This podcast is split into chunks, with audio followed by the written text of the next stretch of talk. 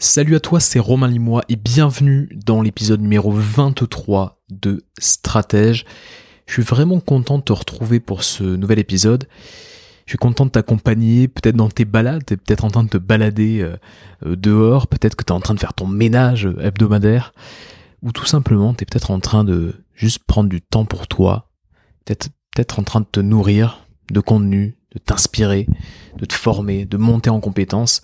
Et je suis vraiment, vraiment content de pouvoir t'accompagner quelques minutes aujourd'hui. Alors, si tu découvres Stratège, bienvenue à toi. Si, euh, bah, si tu me suis depuis euh, quelques temps, bah, welcome, welcome back. Dans cet épisode, euh, dans chaque épisode à vrai dire, je te donne des clés intemporelles des clés intemporelles pour faire passer ton business à un autre niveau, au niveau supérieur. Et ce que j'aimerais te dire avant toute chose, avant de démarrer, c'est que si l'épisode te plaît, si cet épisode il te plaît, à la fin tu te dis tiens, intéressant, j'ai appris des choses, je t'invite vraiment à le partager, pour le faire découvrir, pour faire découvrir Stratège à des gens qui ne connaissent pas Stratège, pour faire découvrir l'épisode à des gens qui n'ont pas encore écouté l'épisode. Donc je t'invite tout simplement à le partager directement à tes proches, aux gens autour de toi, aux entrepreneurs qui pourraient en profiter.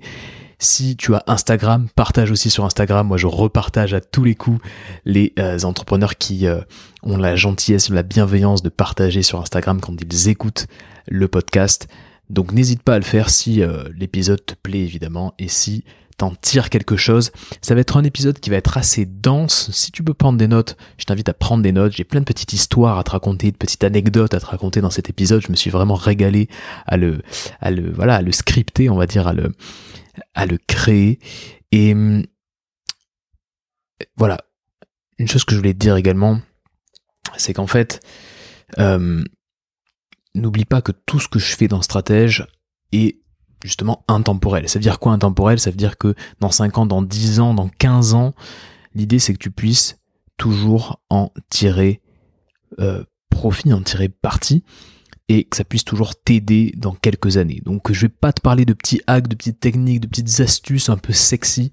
Euh, ça va être du contenu, du conseil intemporel et rien de plus intemporel que la concurrence, le concept de concurrence. T'as compris euh, que j'allais te parler de ça puisque le titre, le titre de ce podcast c'est trois clés pour bien vivre la concurrence.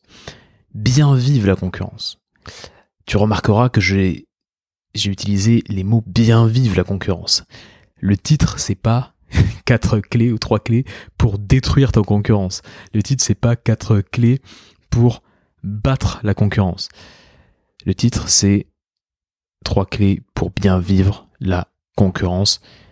Mon objectif avec cet épisode, c'est de te faire comprendre une chose, c'est que la concurrence, ce n'est pas une menace. Mais la concurrence, ça peut être pour toi une magnifique opportunité. Donc, avant même de rentrer dans le vif du sujet, de te présenter le programme, les trois clés, les trois grandes parties de cet épisode, comme d'habitude, avant de rentrer dans le vif du sujet, j'aimerais déconstruire une croyance que tu as probablement. Si tu écoutes ce podcast, tu as probablement cette croyance et je l'ai eu pendant longtemps, cette croyance. Alors qu'est-ce que c'est? Tu te dis que toi et tes concurrents sur ton marché, vous jouez peut-être à un jeu à somme nulle. Ça veut dire quoi? C'est-à-dire que si tu gagnes, ton concurrent perd. Si ton concurrent gagne, tu perds. Voilà. Donc c'est ça un jeu à somme nulle. Tu te dis peut-être que c'est ça ce qui est en train de se passer sur ton marché. Si tu ne gagnes pas un client, ton, concurrent va le gagner et donc toi tu auras perdu quelque chose. Euh, tu te dis peut-être que tu es en train de partager un gros gâteau et qu'en gros il n'y en aura pas pour tout le monde. Il n'y en aura pas pour tout le monde. Il y a un gros gâteau, il est peut-être gros, mais bon, euh, voilà, euh, il n'y en aura peut-être pas pour tout le monde. C'est ça que tu es en train de te dire. Alors laisse-moi te dire une chose. Quelle que soit ton activité, ce gâteau justement, ce gâteau il est infini. Retiens bien ça, le gâteau il est infini, tu n'es pas en train de te partager un gâteau fini et euh, voilà, si tu en prends plus, quelqu'un en aura moins, ce genre de choses-là. Le gâteau il est infini. Il y en a pour tout le monde, mais ça c'est quelque chose qu'on a vraiment tendance à oublier en fait. Je, juste, je te, je te rappelle juste une chose, en francophonie, uniquement en francophonie, il y a 300 millions de personnes. La francophonie, c'est 300 millions de personnes, beaucoup en Afrique, beaucoup en Amérique du Nord. Les Français, évidemment, les Belges, les Suisses. La francophonie, c'est 300 millions de personnes, donc t'inquiète pas, ton gâteau, il est très très très très très gros. Je dirais même qu'il est infini. Donc non, le business n'est pas un jeu à somme nulle. Tout est une question d'état d'esprit et je vais te donner des clés pour percevoir la concurrence bah, sous un angle différent et pour t'en nourrir, pour nourrir ton activité de la présence de cette concurrence. Voilà ce que on va voir aujourd'hui. Alors au programme, trois clés.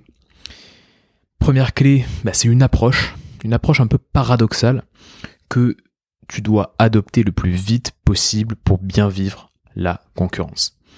La deuxième clé, elle est simple. Dans le doute, quand tu es dans le doute, quand tu as peur, tourne le projecteur. Comment tu vas faire pour ne plus voir la concurrence comme une menace Dans le doute, tourne le projecteur. Ça, c'est la deuxième clé. Je vais t'expliquer évidemment tout ça en détail. Et la troisième clé, dans la troisième clé, en fait, on va parler d'un grand chanteur, d'un chanteur mythique. On va parler de Frank Sinatra. Le petit plus de Frank Sinatra dont tu peux t'inspirer. Voilà ce que je vais te partager dans cette troisième partie, dans cette troisième clé. On va attaquer directement.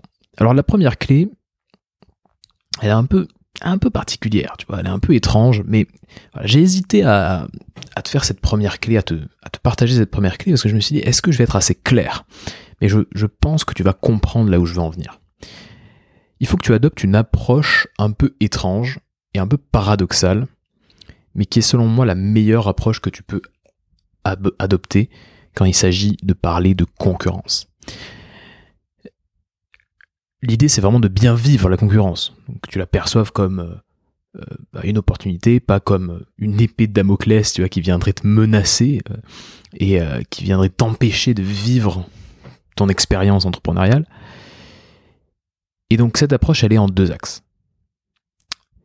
pour justement éviter que tu vives mal la concurrence, adopte cette approche en deux axes. Tu dois être à la fois renseigné et à la fois courageux.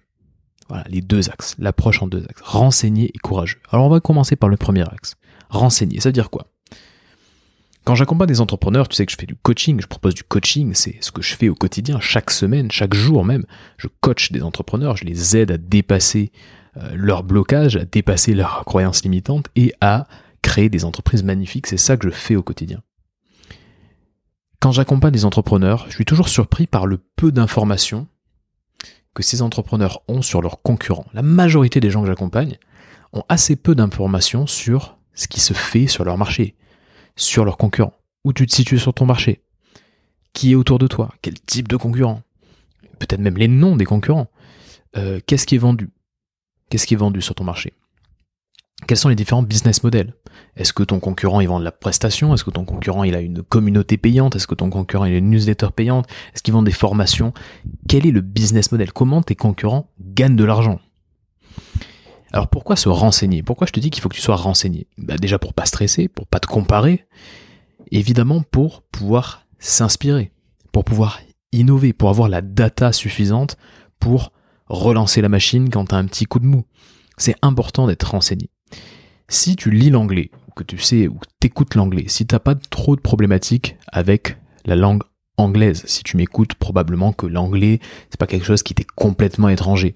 Tu peut-être pas bilingue, mais en tout cas, tu, peux, à mon avis, euh, voilà, consommer du contenu en anglais. Donc si tu lis l'anglais, ben va voir ce qui se passe du côté de nos amis américains. Va voir ce qui se passe du côté de l'outre-Atlantique, comme on dit. Euh, dans la majorité des cas, euh, les Américains, ils ont 3, 4, 5 années d'avance sur nous. Même encore aujourd'hui, je suis assez surpris de me rendre compte que même encore aujourd'hui, ils ont de l'avance, même si on est dans un monde qui est globalisé, même si euh, voilà, on a accès à ce contenu, etc. Il y a quand même une certaine avance des Américains et du monde anglo-saxon au niveau business. Donc, si tu es graphiste, par exemple, ben, comment se vendent les graphistes américains, par exemple sur Instagram? Comment ils se vendent? Quel type de prestations ils vont proposer. Tu vois, tu peux te poser ces questions. Si tu es coach, si tu es consultant, quels sont les tarifs qui sont, qui sont pratiqués euh, autour de toi, déjà, en francophonie, et puis aux États-Unis? Quels sont les types de tarifs? Quels sont les business models? Bref, il faut que tu sois renseigné. Être renseigné, faire de la veille, récupérer de l'information, ça fait partie aussi de ton job. Donc voilà, pourquoi je te parle de tout ça? Pourquoi c'est ce premier axe, cette première approche, le renseignement, être renseigné? Parce que il faut pas que tu fasses de la concurrence une menace un peu obscure, un peu voilà inconnue. Une menace inconnue, c'est la menace qui fait le plus peur, tu vois? Donc il faut pas que ce soit une menace inconnue. Il faut que tu aies énormément d'informations. Il faut que tu saches quels sont tes concurrents, qu'est-ce qui se vend, et forcément, si tu connais la menace, entre guillemets, bah, ça devient plus une menace, ça devient une donnée. Il faut que la concurrence devienne une simple donnée. Donc la première chose à faire déjà, c'est d'être renseigné. Et puis, paradoxalement, il faut aussi que tu sois courageux. Alors là, je vais te raconter un truc assez, marrant. La semaine dernière, euh, je regardais un documentaire, un documentaire Arte sur un acteur français mythique qui est en fait Jean-Paul Belmondo. Et donc euh, le documentaire que tu peux trouver sur YouTube, s'appelle Belmondo le Magnifique. Et donc Belmondo le Magnifique, c'est un documentaire qui retrace la carrière de Jean-Paul Belmondo. Et ce que je ne savais pas, ce que j'ai trouvé assez fun, c'est que dans les années 50, il avait 20 ans. Et il était complètement inconnu. Et Jean-Paul Belmondo, en fait, c'était un élève du Conservatoire d'art dramatique de Paris une institution qui était très très sérieuse, un petit peu poussiéreuse, un petit peu à l'ancienne, et il était élève, et en fait il avait une bande de copains. Et dans cette bande de copains, tout aussi inconnus eux aussi, bah, il y avait Jean Rochefort, tu sais, l'acteur avec euh, cette, moustache magnifique, euh, il y avait Jean-Pierre Mariel, il y avait Annie Girardot, qui étaient en fait des acteurs qui, 20 euh, ans plus tard, 10 ans plus tard, ont fait des carrières exceptionnelles et qui ont marqué le cinéma français et le cinéma international. Mais à l'époque, c'était des, potes, quoi, des potes de 20 ans euh, qui étaient au conservatoire. Et ils partageaient une, on va dire, euh, une façon de voir les choses un peu commune, c'était qu'ils trouvaient que, bah voilà, le conservatoire c'était un vieil endroit un peu, un peu traditionnel, très poussiéreux, et en gros, ils voulaient un peu casser les codes. Et donc, en gros, ils faisaient un peu les 400 coups. Ils faisaient des blagues aux professeurs, euh, voilà, il faisait vraiment des, grosses blagues aux professeurs, euh, qui étaient tous des, grands professeurs émérites issus de la comédie française, des gens vraiment très respectés, mais un peu froids, un peu vieux. Et donc, euh, tout le corps professoral les considérait vraiment cette bande comme des cancres, comme des gens qui ne perceraient jamais. Il y a même un professeur d'art dramatique qui a dit à Belmondo, avec votre physique, vous ne pourrez jamais prendre une femme dans vos bras sans que la salle éclate de rire. Donc vraiment euh, terrible quoi. Genre on, se rend compte vraiment de, on va dire de de, de, l'environnement dans lequel ils étaient. Et puis voilà, c'était des cancres, c'était des cancres en fait. Et euh, un jour, euh, dans les années 70, Jean Rochefort, il, est interviewé, donc il faisait partie de cette cette bande avec, avec Belmondo il est interviewé sur cette époque. On lui dit, voilà, quel était un peu votre état d'esprit dans cette époque? C'est incroyable, cette bande du, conservatoire d'art dramatique. Euh, euh, quel était votre état d'esprit à cette époque? Et donc, là, je t'ai pris la citation parce que je l'ai trouvé assez cool. Jean Rochefort, il explique, à l'époque, on était très en marge. On avait une façon d'être et de jouer qui n'était pas valable au conservatoire. Alors on était des cancres, on séchait les cours, on faisait nos classes dans les cafés, et on attendait.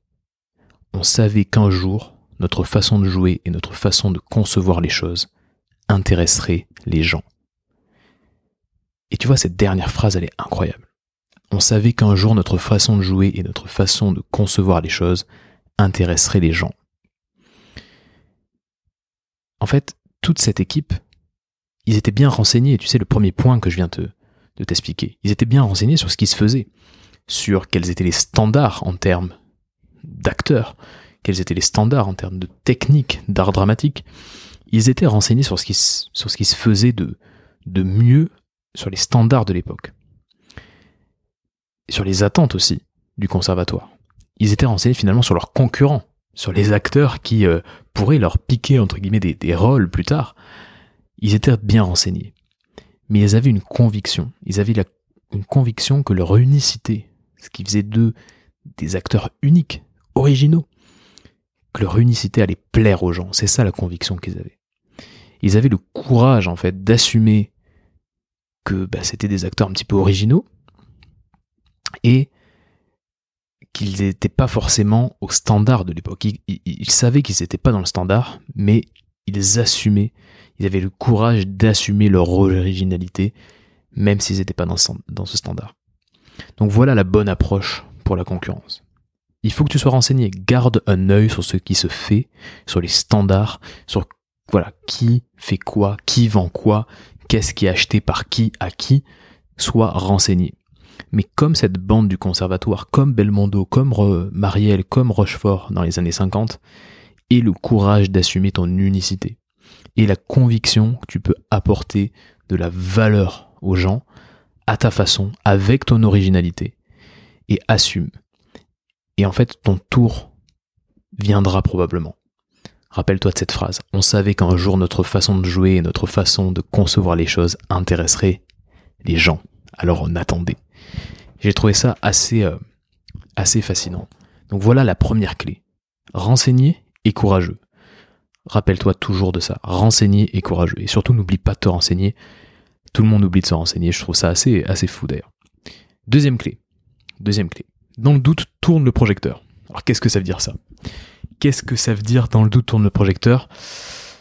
Euh, Je m'intéresse pas mal à, et de plus en plus d'ailleurs, à la spiritualité. Alors la spiritualité non religieuse. Et en fait, ce qui est assez marrant avec euh, ces, voilà, cette, euh, cette spiritualité non religieuse, c'est que bah, en fait, j'y trouve des clés qui sont très intéressantes, notamment pour mes coachings. Ça me fait, ça m'ouvre des portes en fait très intéressantes. Ça enrichit euh, une réflexion. Et donc, je suis, suis un petit peu en train de voilà, de lire un peu des livres de, ce genre-là en ce moment, et, je trouve ça assez intéressant, ça rajoute quelque chose au rationnel, quelque chose de très terre-à-terre qu'est le business, ça rajoute quelque chose d'intéressant. Bref. Et en, feuilletant un livre de quelqu'un qui s'appelle Anthony Desmello, je te laisserai regarder si ça t'intéresse, Anthony Desmello, je me suis rendu compte en feuilletant un, de, ces, un de ces bouquins qu'en fait il y avait deux façons d'entreprendre. Alors ce que je vais te dire là peut te paraître un petit peu abstrait, mais écoute bien il y a deux façons d'entreprendre. Soit dans l'amour, soit dans la peur. Je vais t'expliquer ça. Quand tu doutes, quand tu es mal à l'aise avec la concurrence, quand tu fais la rétention d'informations, quand tu as peur qu'on te pique tes idées, quand tu as peur qu'on te pique ton business model, quand tu as peur qu'on te pique tes clients, là tu entreprends dans la peur. Par contre, quand tu te lèves le matin et que tu te dis Ah, comment je vais faire pour servir magnifiquement mes clients, pour servir au mieux mes clients? Quand tu es dans l'échange, quand tu es dans le partage, quand tu es dans la recommandation, quand tu donnes avant de recevoir, quand tu prends le temps d'écouter attentivement, religieusement ton prospect, quand tu voilà, quand tu te réjouis de la réussite des autres. Là, à ce moment-là, tu entreprends dans l'amour. Et à chaque instant, dis-toi bien une chose. À chaque instant, soit tu es dans l'amour, soit tu es dans la peur. Il y a une, euh, une écrivain euh, américain, une écrivaine, je sais pas comment on dit, américaine qui s'appelle Marianne Williamson, qui a une citation qui, qui est très intéressante. La lumière est à l'obscurité ce que l'amour est à la peur. C'est en la présence de l'un que l'autre disparaît. Voilà. C'est, ce que dit Marianne Williamson. Donc chaque jour, à chaque instant, soit tu es dans l'amour, soit tu entreprends dans l'amour, soit tu entreprends dans la peur. Donc chaque jour, pose-toi la question. Est-ce que j'entreprends dans l'amour ou est-ce que j'entreprends dans la peur?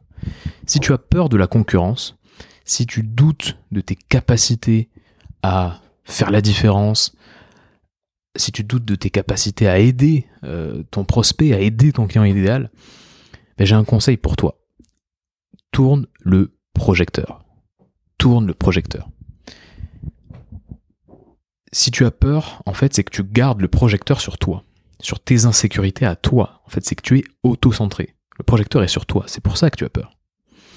Et au lieu de te concentrer sur toi, mon petit conseil, et tu vas voir, c'est un conseil qui, qui fait toute la différence, c'est de te concentrer sur le bénéficiaire final de ton service.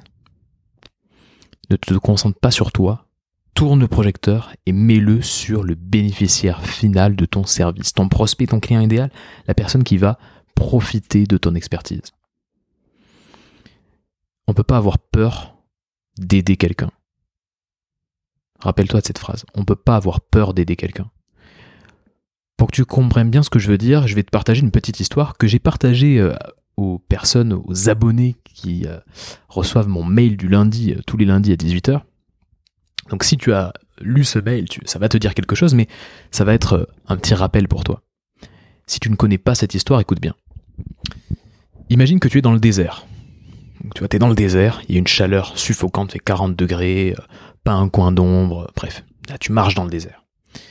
Et à 100 mètres de toi, t'as deux personnes qui sont totalement déshydratées, tu vois, elles sont par terre, elles sont pas bien, elles sont vraiment en détresse, elles sont déshydratées. Elles ont une soif qui est insoutenable et euh, elles sont vraiment en grande difficulté. Tu les vois là, tu te dis, elles sont vraiment mal en point. Il se trouve que toi, dans ton sac à dos, t'as une énorme gourde d'eau bien fraîche. Et donc du coup, qu'est-ce que tu fais? Forcément, tu te précipites pour les aider. Alors laisse-moi te poser des questions. Est-ce que tu as le moindre doute à ce moment-là qui te traverse l'esprit? Est-ce que tu penses ne pas être à la hauteur à ce moment-là? Est-ce que tu penses que euh, quelqu'un d'autre pourrait te prendre ta place ou pourrait les aider à ta place? Est-ce que tu penses que euh, les gens vont mal te voir ou voilà est-ce que tu te demandes ce que ces gens-là vont penser de toi? Est-ce que tu te demandes si tu es la bonne personne, si tu es le bon sauveur pour elle? Ben, Évidemment, non. Tu ne te poses pas ces questions. La première chose que tu fais, c'est de les aider. Tu te mets à leur service. La peur et le doute que tu peux avoir concernant ton business, concernant la concurrence, elle n'existe pas en fait. Pourquoi? Parce que tu, tu tournes le projecteur et tu te concentres sur ces deux personnes qui ont vraiment besoin de toi, tu sais qu'elles ont un énorme problème et tu sais que tu as une magnifique solution à ce problème. Il est là, dans ton sac à dos, tu as cette gourde d'eau fraîche et tu sais que tu peux les aider. Et donc tu n'as pas peur, parce que le, projecteur, il n'est pas sur toi, il est sur ces deux personnes. Pour bien vivre la concurrence, ne te concentre pas sur toi, mais sur ton client idéal. Ça, c'est la deuxième clé c'est pour ton client idéal que tu te lèves le matin. N'oublie jamais ça. La deuxième clé, tourne le projecteur. En cas de doute, tourne le projecteur. Rappelle-toi toujours de ça et tu vas voir que c'est une clé euh, qui risque de rester euh, dans ta mémoire pendant longtemps. Euh, en tout cas, moi, à partir du moment où j'ai lu ça, je sais même plus où, ça m'a beaucoup, beaucoup, beaucoup aidé. Quand tu doutes, tourne le projecteur. On arrive sur la troisième partie. Alors, troisième clé, le petit plus de Frank Sinatra dont tu peux t'inspirer. Alors tu connais très probablement Frank Sinatra. Euh, tu vas me dire, mais quel est le rapport avec la concurrence Tu me parles de Frank Sinatra, mais quel rapport avec la concurrence? Bon. S'il y a bien un milieu qui est concurrentiel, c'est le milieu de la musique. Tu sais que c'est très concurrentiel. Percer dans la musique, c'est très compliqué. Euh, je sais pas si tu as des gens autour de toi qui ont l'habitude de percer dans la musique, mais c'est compliqué de percer. C'est un milieu qui est très très très concurrentiel. Et Frank Sinatra, il, a, il était connu en fait pour avoir une diction qui était impeccable. Et au-delà de cette diction, il était connu pour pouvoir chanter des phrases, sortir des phrases, des phrases assez longues, sans reprendre son souffle. Alors que la majorité des, des, des chanteurs allaient faire et reprendre leur souffle, lui non lui, il avait cette capacité de, voilà, de déclamer comme ça des phrases très très très très longues. Et en fait, c'était c'est très agréable à la fois à l'oreille pour la personne qui l'écoute, mais c'est aussi très agréable pour les instruments qui, qui le suivent. Parce que voilà, sa voix était considérée comme un instrument, et il considérait sa voix comme un instrument, et donc euh, voilà, le fait de pouvoir chanter des phrases sans interruption et euh, avec une diction parfaite, c'était très agréable pour, pour les, les musiciens qui l'accompagnaient aussi. Et pour beaucoup, tout le monde, enfin la majorité des gens se sont toujours dit mais c'est un don, c'était juste un don de Sinatra. Il y a des gens qui sont plus, euh, on va dire, euh, qui sont mieux lotis que d'autres, et donc c'est une sorte de don inné de Sinatra. Voilà ce que la majorité des gens se disent. Mais en fait, la réalité, elle est bien différente, et je vais t'expliquer, je vais t'expliquer ça, enfin ouais, je vais t'expliquer pourquoi de suite. Mais avant, avant que je t'explique cette petite histoire intéressante, est-ce que tu as déjà entendu parler du concept d'unfair advantage. unfair advantage, l'avantage injuste. Est-ce que tu as déjà entendu parler de ça?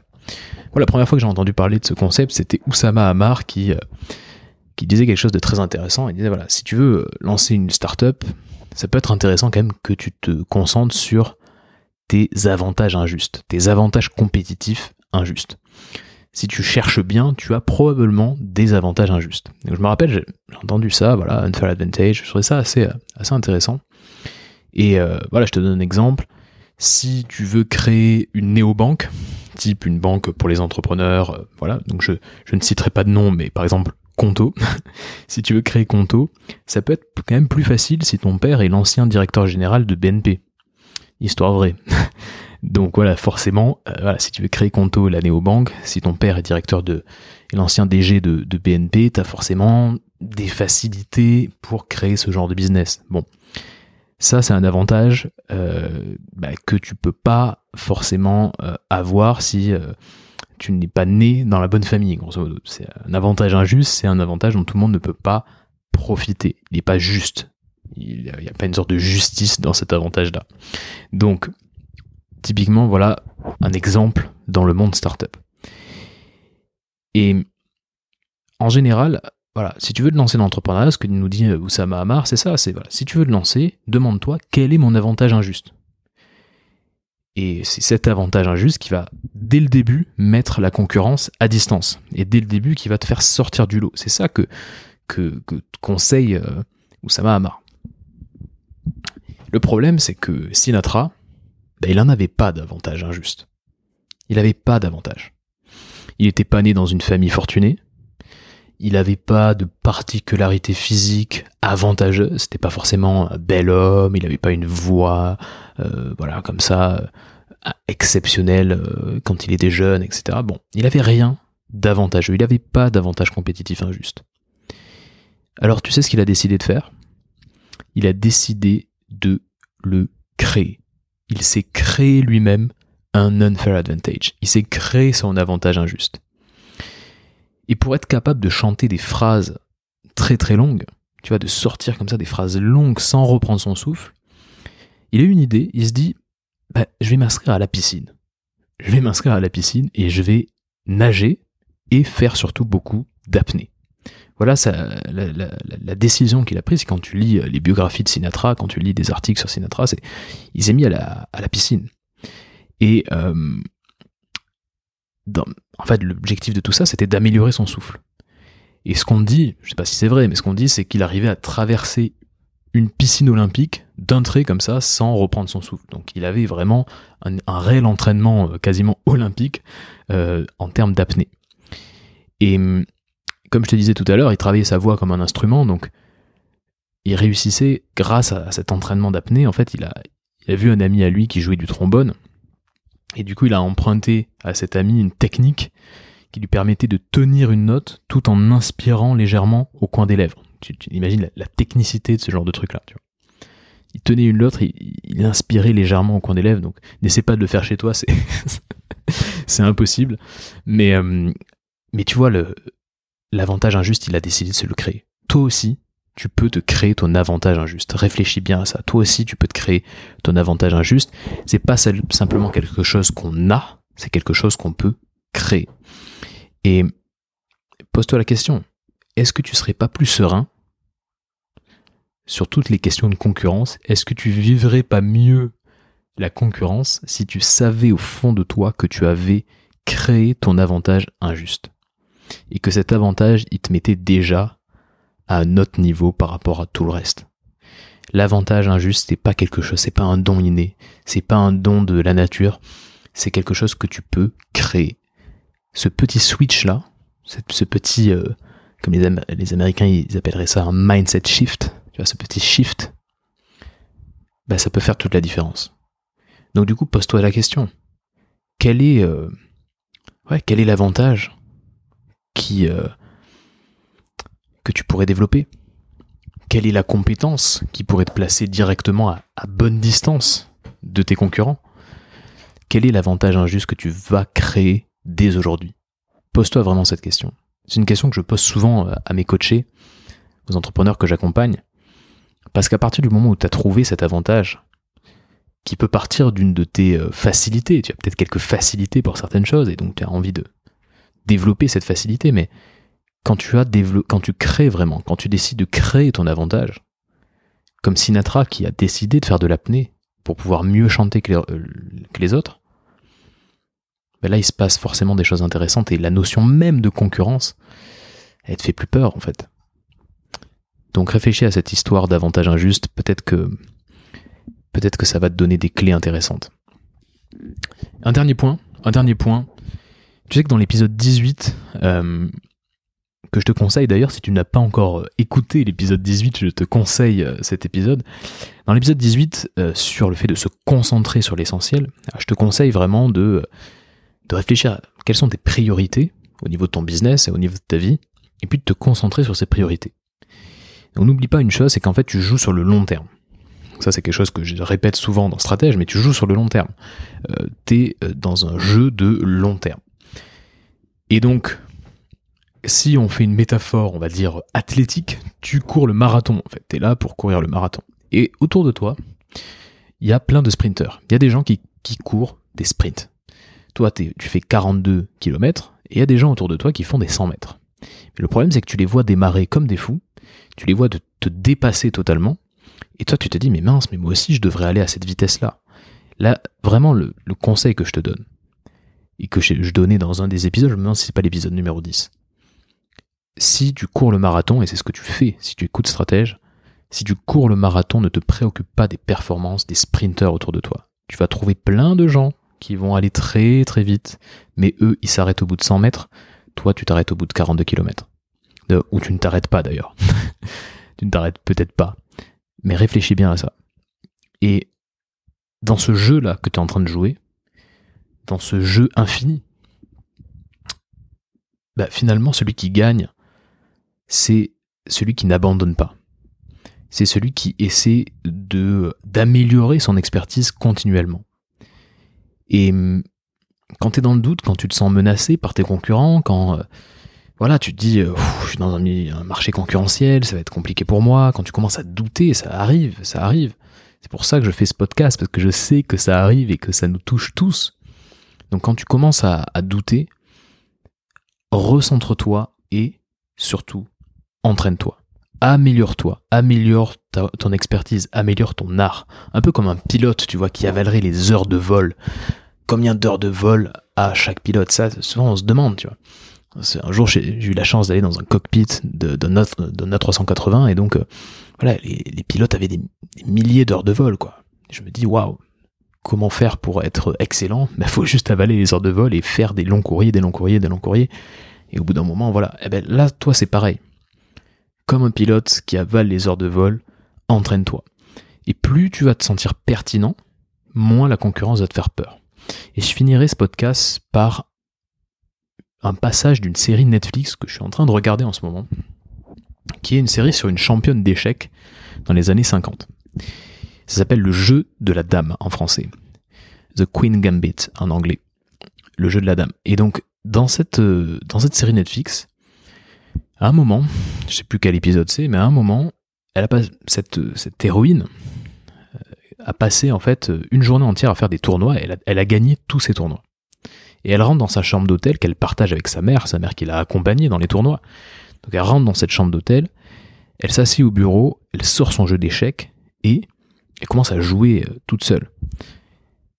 Et euh, sa mère lui demande mais attends mais qu'est-ce que tu fais? Ça fait une journée entière que t'as que voilà t'as passé une journée à jouer aux échecs et là tu, tu rentres et tu joues euh, encore aux échecs. Et là l'héroïne lui dit oui maman je rejoue ma dernière partie pour trouver la moindre faille à mon jeu. Ben, c'est exactement ça en fait que je veux te dire. Rejoue tes parties, réfléchis, entraîne-toi, améliore-toi. Si tu ne sais pas quoi faire, si tu es dans le doute, si tu as peur, améliore-toi. Entraîne-toi pour servir au mieux ton client. Voilà ce que je voulais te dire et voilà comment je voulais conclure ce podcast, cet épisode numéro 23. Si tout ce que je viens de te dire bah, te parle, si ça résonne chez toi, si tu te dis tiens intéressant, effectivement j'ai des clés, si tu as envie de faire passer ton activité à la vitesse supérieure, si tu as un palier que tu as du mal à, dépasser, mais tu as envie de dépasser ce palier-là, peut-être que tu as besoin d'un coach, de quelqu'un qui t'accompagne, de quelqu'un qui t'encourage, qui te guide, qui te questionne, qui te challenge. Tu as peut-être besoin de coaching. Et je sais que le coaching en francophonie notamment, c'est quelque chose qui est encore assez flou. On comprend très bien le coaching euh, pour bah, les sportifs de haut niveau, mais pas encore pour l'entrepreneur. Donc je t'invite à regarder sur ma chaîne YouTube, sur mon compte Instagram, les témoignages des entrepreneurs que j'ai accompagnés. Je t'invite vraiment à regarder les témoignages pour te faire une idée de euh, ce que peut apporter le coaching. Et si tu es vraiment curieux, contacte-moi et on en discute. Voilà, ce que je voulais te dire. Je prends deux nouveaux entrepreneurs chaque mois. Donc contacte-moi si tu veux en savoir plus. Concentre-toi sur l'essentiel. Très bonne semaine à toi. À très vite.